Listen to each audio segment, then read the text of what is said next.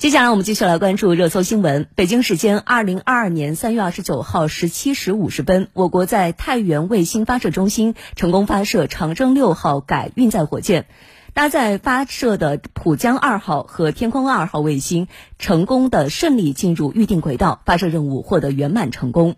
那么在这次发射任务中呢，我国在太原卫星发射中心建设的第一个智慧发射场。也首次投入使用，实现了从火箭加注到发射过程的远程操控和无人值守这样一个智慧发射场。哎，到底智慧在哪儿？我们来听一下记者在发射前进行的探访。这里是太原卫星发射中心，在我的身后呢，就是这一次执行长征六号改运载火箭发射任务的新型发射塔架。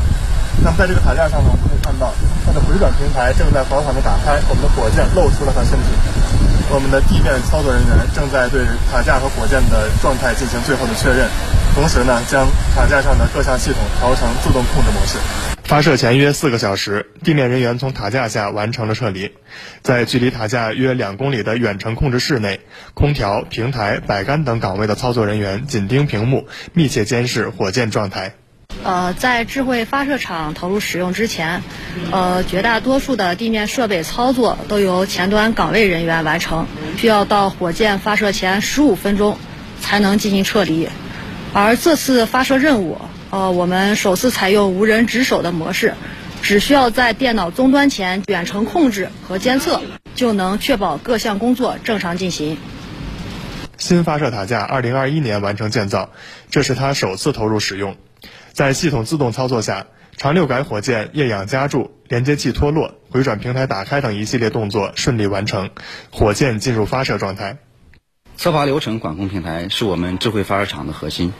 发射场设置设备状态信息通过智能化、网络化、信息化的手段进行统一集中的展示和安全分析，实现了在加注发射流程中无人值守的目标。